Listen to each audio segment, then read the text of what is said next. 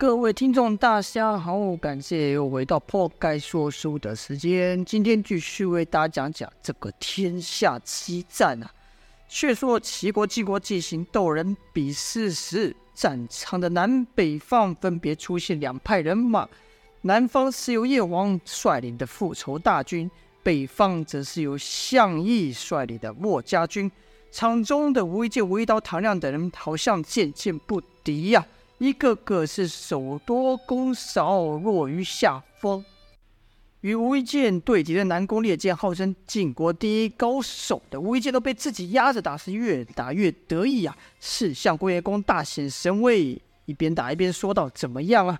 这下你知道是相归元公的厉害了吧？知道我南宫烈的厉害了吧？”但其实南宫烈除了第一次的震雷掌稍微伤到了吴一剑外，其余几招都被吴一剑给挡住。但也不知道吴一剑是真的被四象龟威员工的威力所伤到，还是如何？是一退再退，而且不光吴一剑如此，吴一刀也被殷万青的奇怪身法给压制住。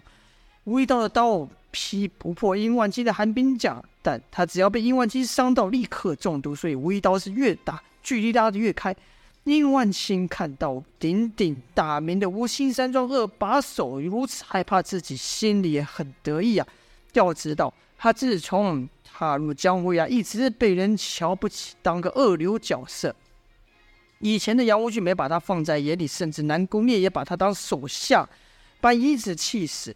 上次与九黎一战时，更险些被赵天烈一掌劈死。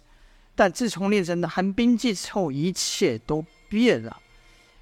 殷万青见吴一刀奈何不了自己，便大展身手。他也想在这天下的舞台上扬眉吐气，就替殷万青贼笑道：“不要这么害怕嘛，我就站着让你劈上几刀又如何呢？”吴一刀可不像吴一剑这般沉得住气，哪里容得下殷万青的仇？立刻冲上去狠狠劈上一刀。但就在他刀要劈向吴一殷万青的时候，殷万青一手以奇怪的角度伸出，好像没有骨头般。正是其独门绝技缠蛇手，吴一刀骂一声恶心，手腕一翻，刀势一变，从前劈改成横削，就听砰砰的数声响，乃殷万青蛇手和吴一刀的刀交锋所致。有寒冰剑护体，伊万七无惧任何兵器，而缠蛇手又可从不可思议的角度进攻。尽管吴一刀将门户守得极严，还是被伊万七的蛇手给钻进来。眼看吴一殷万青就要得手的时候，砰的一下，吴一刀刀进突然之间数倍，把殷万青给震退了去。殷万青贼笑道：“可惜呀、还真差那么一点，你就可以尝尝这美味了呢。”而至于唐亮那边情况也好不了多少，自以飞鹰暗爪伤了岳长山后，就唐亮就再也没得手过。岳长山那把锋利的板门大刀舞出来，连刀锋都能伤人呐、就看唐亮身上出现好几道伤口，那都是被岳长山的刀锋所伤。岳长山心想：我不与你兵器相交，单用刀剑就能把你给败了。口中说道：“哼，晋国号称天下队最强，没想到你们就这么点程度，名过其实，名过其实啊！”唐亮本想回嘴，但一想另有任务在身，便忍下来，说道：“你是不是高兴太早？我还没倒呢。”岳长山说：“我就看你还能撑多久。”两人又打了起来，就看唐亮身上的伤口越来越多了。好，我们把镜头往远一点，视野往远一点，来到齐王这边。现在在齐王身边观战的不光是卢门六子，连子泰，卢门中最强的那个子泰也来了。子泰也知道此战的重要性，他知道此战过后天下大局将定，为了终结乱世、恢复太平，便答应前来帮手。而子泰看着南宫烈等人渐渐都占了上风，却觉得有些不对劲，说道：“我怎么觉得有些地方不对劲、啊？”子然说：“哪里不对劲啊？”子泰说：“晋国三大高手成名已久，吴一剑更被誉为晋国第一高手。”怎么会不是南宫烈的对手呢？其他两人也是如此，好似有意相让似的。此然则说：“哼，破负盛名也不一定真有实力。这世上沽名钓誉的人还少吗？再说南宫烈、殷万清等人武功大进，而岳长山本来就是乌鸦刺客之首，武功之高自不在话下。我倒认为他们三人本就有和晋国三大高手一拼之力。我们倒是得留意另外的两方人马。自然，自然是注意到项羽和叶黄的出现，只是他不知道这一向主张非攻的墨家怎么还不出手呢？至于叶黄，自然可领教过秦鹿的厉害，他不明白叶王这群人的目的是什么，是为了夺宝吗？可是金龙鳞不是已落入他们手中吗？那他们还来做什么呢？便对子泰说。我看晋国那边交给岳长山他们不是问题，倒是另外两方人马才是我们要担心的。只待看到墨家军出现时也是奇怪，因为他听说啊，应该说他听岳长山说，墨家重要的人都被他们给害了，连他所敬重的那个燕萧也被他们给害死了。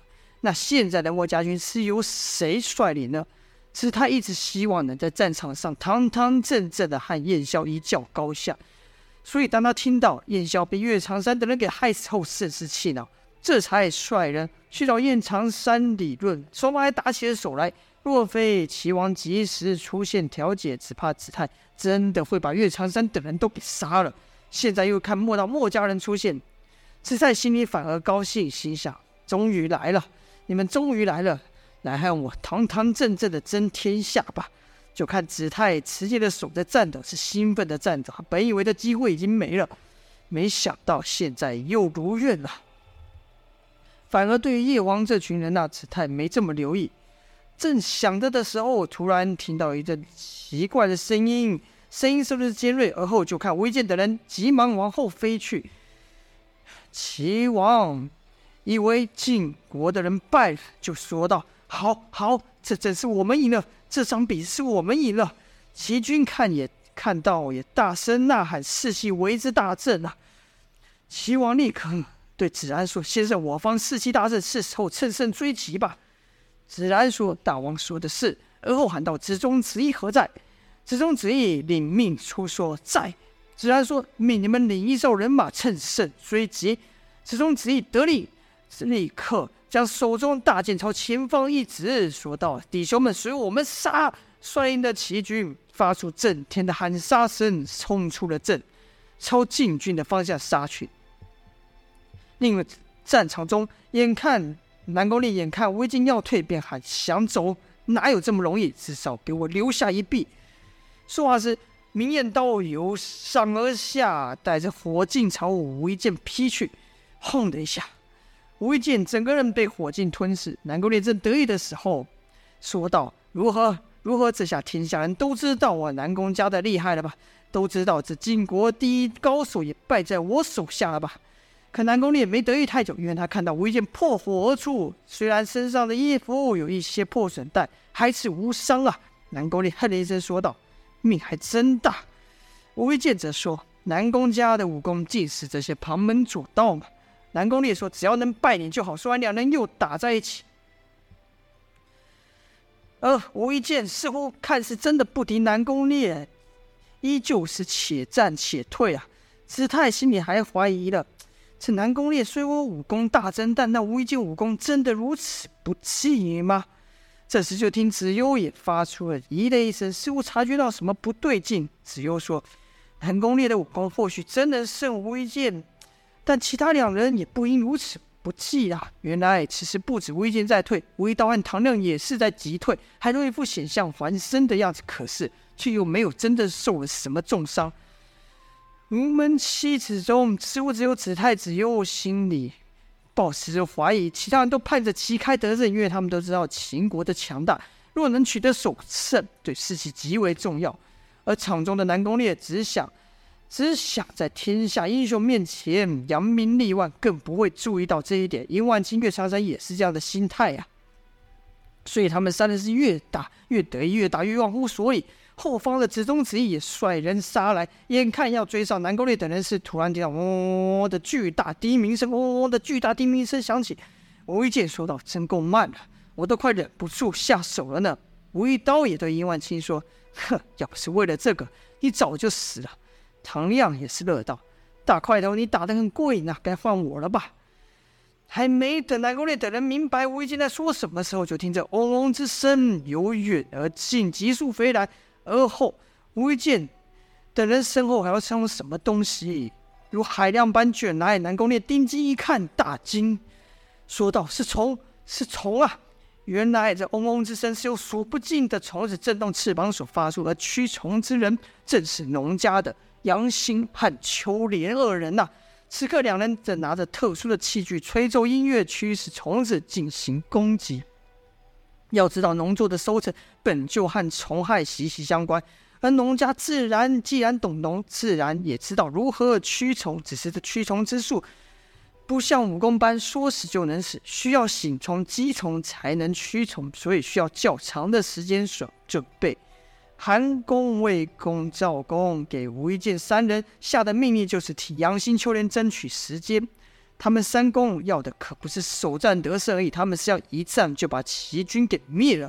所以刚才和南宫烈交手，吴一剑没使出他赖以成名的御剑术，而吴一刀也只用了六成功力。唐亮更是一直卖弄破绽，让岳长山画了好几道口子。吴一剑等人武功再高，也无法把齐军全部杀退。但这些虫子可以呀！这些虫子的口气如镰刀且带毒，被咬伤后立时感到如火焚般的剧痛。毒素物体还会造成溃烂、神志昏迷。对农作物而言是个棘手的害虫，但对敌人而言却是极大的威胁啊！农家是一个完全不会武功的流派，所能造成的伤害却比任何人还要大。吴一剑等人早早早在身上涂了驱虫之物，所以虫子不会攻击他们，是直接掠过吴一剑，朝南宫烈等人冲去。刹那间，虫云密布，耳中只听到嗡嗡之声，如雷鸣那！眼中所见全是虫。即这个阵仗，即便是吃过虫子的殷万清也傻了，也吓傻了。就听哒哒哒哒哒之声，乃虫子撞上殷万清的寒冰甲所发出啊！殷万清自然知道。即使知道这虫子撞不破他寒冰甲，可他还是退了。这无以千字数以万计的景象，虫云呐、把殷万金吓得转头就跑。南宫烈也是如此，这时他的闪电身法可派上用场了。也算他跑得快，不然就要被吴一剑的宝剑御剑术给他穿个透心凉了。至于岳长山就没这么好运了。尽管他身为乌鸦刺客的首领，杀人的手段五花八门、残忍至极，但眼前这个虫虫子大军，他也是前所未见。他也想跑，但唐亮没有放过他。